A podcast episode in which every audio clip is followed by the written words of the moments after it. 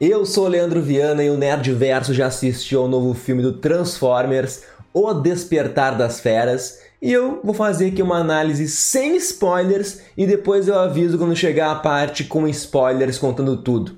Na direção do filme, a gente tem aí o Steven Cappell Jr., que é o mesmo diretor de Creed 2, e se tu é fã de Transformers, quer ver os robôs se batendo com gráficos excelentes, algo que a gente não pode sim reclamar da franquia, são realmente os efeitos especiais perfeitos. E vocês querem ver muita explosão? Esse filme daí é pra ti. Agora, se vocês querem um pouquinho mais, depois da vinheta eu vou te explicar tudo.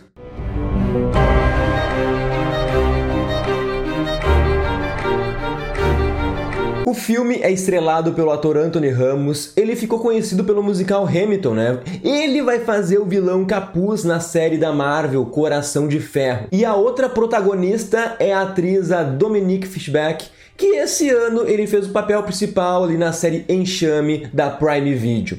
E eu poderia resumir o filme que ele é basicamente dois humanos que são unidos pelo destino e partem em uma jornada para encontrar um objeto que pode salvar a humanidade, talvez o universo, enquanto tem um monte de Transformers ali se batendo. Mas talvez essa seja a premissa de qualquer filme da franquia, mas com certeza, apesar assim de toda a qualidade com atores, eles não conseguem salvar um roteiro super previsível clichê e onde quase nenhuma piada funciona. Mas calma, se tu acha que eu tô pegando pesado, vai piorar. O filme ele começa com um flashback onde somos apresentados ao grande vilão, o Unicron, o devorador de planetas, e ele tá ali no planeta dos Maximals, que são uma categoria dos Transformers que tem a aparência de animais. Então tem ali o gorila, o tigre, o falcão, a águia, enfim.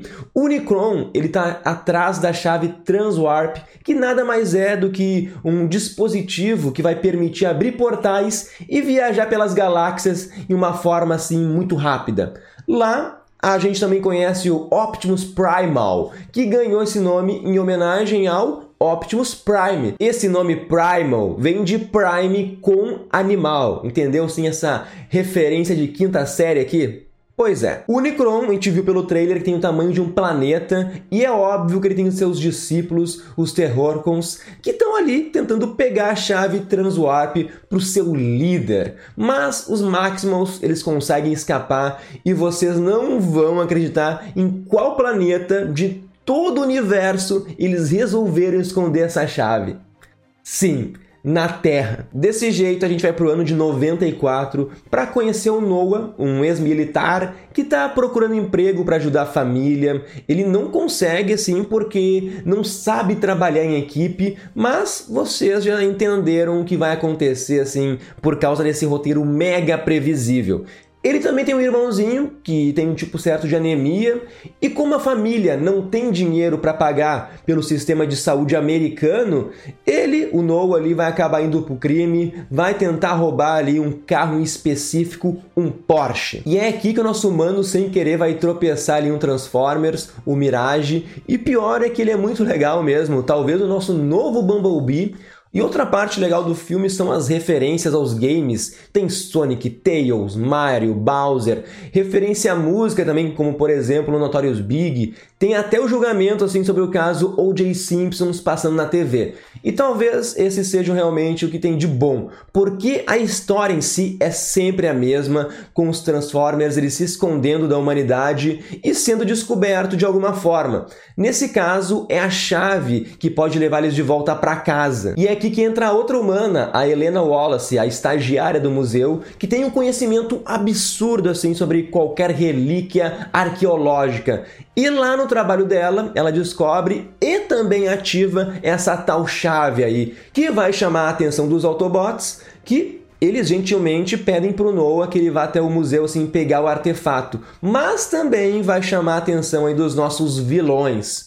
Como ficou bem claro, é no museu então que os dois humanos vão se conhecer, vão se juntar assim à causa Transformers, e o resto do filme então vai ser essa perseguição atrás da chave, que vai nos levar até o Peru, assim, que eu tenho um carinho gigante ali por Machu Picchu. Eu tive lá em 2013. Olha só, faz 10 anos exatamente aí. Se eu achar até uma fotinha eu coloco aqui, mas enfim, o filme, ele vai ter cenas de ação, de destruição. Talvez um dia eu até me arrependa de dizer isso, mas eu até senti falta do Michael Bay na direção, porque às vezes parece que não tem um cuidado, dependendo do ângulo, assim, uh, o tamanho dos Transformers ele muda drasticamente. Sei lá se é a falta de profundidade ou ele as escalas assim junto com o cenário que foram as piores escolhas possíveis. Ah, eu não comentei, mas os Maximals, eles são sim outro ponto positivo, porque eles ali se parecem com animais, né? Dá a sensação de algo diferente nesse sétimo filme da franquia já.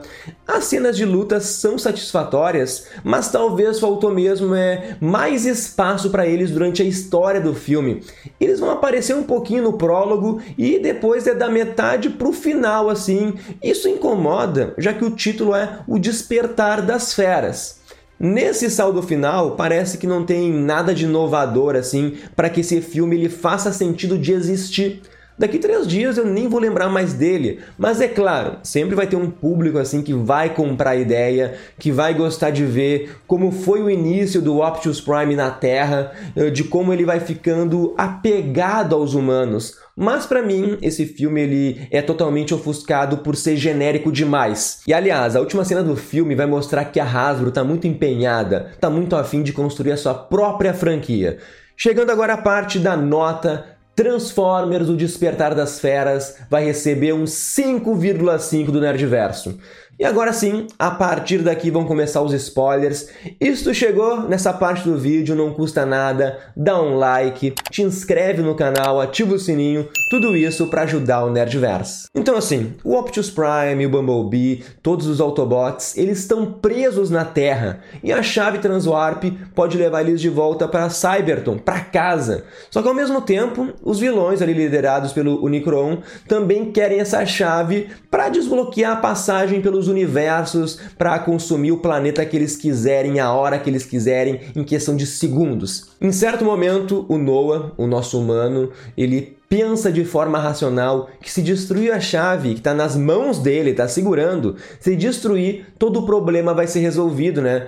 E essa seria a coisa mais racional a se fazer, mas ele hesita, pois tiraria assim a chance dos Autobots irem para casa. Mas no final o que acontece? A chave vai ser destruída e a gente volta então para o início, para um ciclo onde nada acontece, para um problema que podia ter sido evitado muito antes. Mas claro, a gente não teria aquela luta frenética no final. Outra coisa que me incomodou foi que na primeira luta ali dos Autobots contra os Terrorcons, no museu mesmo, o Bumblebee, ele é morto de uma forma cruel, mas é despedaçado mesmo. Nessa hora, na verdade, eu até gostei porque foi algo que eu não esperava, assim, ó. Mataram no começo do filme o, o Transformers mais querido, que teve um filme só para si. Aliás, esse Despertar das Feras é a continuação direta do filme do Bumblebee. E até por isso que o Mirage ele ganha mais destaque nesse filme. Só que no final, o Bumblebee ele é ressuscitado depois de uma explicação bem bosta e ele volta quebrando tudo no clímax da batalha. E o pior de tudo é que na luta final a gente não tem nenhuma morte impactante, seja de humano, seja de robô, só a águia lá que acabou morrendo antes da luta. Então a gente não teve nenhuma perda. E sim, durante o filme me incomodei demais que dois humanos estavam junto com os Transformers para ajudar a salvar a humanidade. O Noah é um ex-militar e a Helena que vai ajudar a achar a segunda parte da chave. Eu acho que eu não falei antes, né, para não dar spoilers, mas a chave ela foi dividida em duas partes e por isso que eles vão até o Peru, onde encontram os Maximals e vão encontrar a segunda parte. Mas é incrível que a gente tem esses humanos sendo perseguida por aranhas robôs, que não existe nenhuma tensão, porque é óbvio que mesmo sozinho eles vão conseguir sobreviver assim até a luta final, até o final do filme. Como eu falei, um roteiro previsível, os vilões eles vão conseguir assim unir as duas duas partes da chave vão abrir o portal para o Unicron chegar na Terra para devorar ela, e a gente descobre daí que nada mais pode impedir a chegada dele, porque depois que a chave é acionada, se tu for lá e desligar, ela vai causar uma destruição do planeta. Mas calma, a gente tem um roteiro safado aqui. Existe uma senha que pode desligar tudo e a nossa arqueóloga sabe essa senha. Cara, são coisas muito convenientes, tá ligado? Mas o plano então é todos os Transformers partirem para pancadaria enquanto os humanos tentam colocar a senha e salvar o mundo. Tem uma hora que o Mirage ele toma muita pancada, muito tiro, tá quase morto. E desse jeito ele vira uma armadura pro Noah ele entrar de vez na batalha. Não antes do discurso motivacional do seu irmãozinho que ele liga pro Noah e fala que ele vai conseguir tudo nesse mundo. Mas voltando para a armadura, sério, eu tentei gostar disso, mas não dá. O negócio ali parece uma mistura de Power Rangers com um Cavaleiros do Zodíaco futurista. No final, o Optimus Prime, ele fica ali para tentar garantir a destruição da chave. E nessa hora eu nem quis me iludir mais, né, que o filme poderia pensar em sacrificar o líder dos Autobots mas como eu disse no começo do vídeo, o Noah, nesse exato momento, ele aprende a trabalhar em equipe. Ele fica ali para ajudar o Prime e também chega o nosso robô gorila lá para ajudar e garantir que a humanidade seja salva sem nenhuma baixa nessa batalha insana. Final feliz e agora vem a parte mais louca de todas. Se preparem, a última cena, o Noah, então de volta a Nova York, está em uma entrevista de emprego sendo entrevistado pelo maravilhoso ator Michael Kelly. Eu adoro ele, mas ele fala ali que o currículo do Noah não tem muita coisa. O nosso protagonista rebate, né? Fala que teve uma experiência recente uh, em solo sul-americano ali, e o nosso entrevistador revela que já sabia de tudo que aconteceu e do desenvolvimento do, dos Autobots, dos Maximals e diz que o governo então tem uma dívida eterna com Noah, uma dívida eterna com seu irmãozinho. Lembra que no começo do vídeo eu falei que o irmãozinho do Noah estava doente, que ele não tinha dinheiro para pagar médico, por isso ele foi roubá-lo ao Transformers? Então agora o governo vai pagar tudo e vai dar ainda os melhores médicos para estar tá à disposição aí do irmão do Noah. Nisso o Michael Kelly entrega ali um cartão pro Noah e diz para ele pensar com carinho na proposta de trabalhar para a agência que ele comanda, que ajuda do Noah, dos Transformers, seria muito bem-vinda. Quando o Noah ele vira o cartão, tá escrito ali G.I. Joe. Eu não acredito que a Hasbro tá fazendo um crossover insano entre Transformers e G.I. Joe. Nesse momento a minha vida parou assim. Eu imaginei o The Rock, ele caindo no soco com o Optimus Prime. Essa ideia da Paramount é totalmente insana. E ela já aconteceu, tá? Nos quadrinhos foram começou com quatro edições em 86 que estabeleceu assim que as duas franquias vivem em um universo compartilhado. Teve muitas outras publicações ao decorrer dos anos, né, que mostram assim os Dia Joes do lado dos Autobots, enquanto os Cobras eles se aliam aos Decepticons. Mas essa ideia não faz sentido nenhum, porque tanto Transformers quanto os filmes do G.I. Joe só tiveram em sua maioria fracassos de bilheteria. Sério, não não faz sentido querer juntar assim esses dois mundos para tentar reerguer essas duas franquias. E nesse momento eu não tenho mais forças para continuar esse vídeo, tá? Comentem aí se vocês gostaram do filme, se pretendem ver ele, o que acham desse crossover maluco, né, que deixaram para apresentar no final.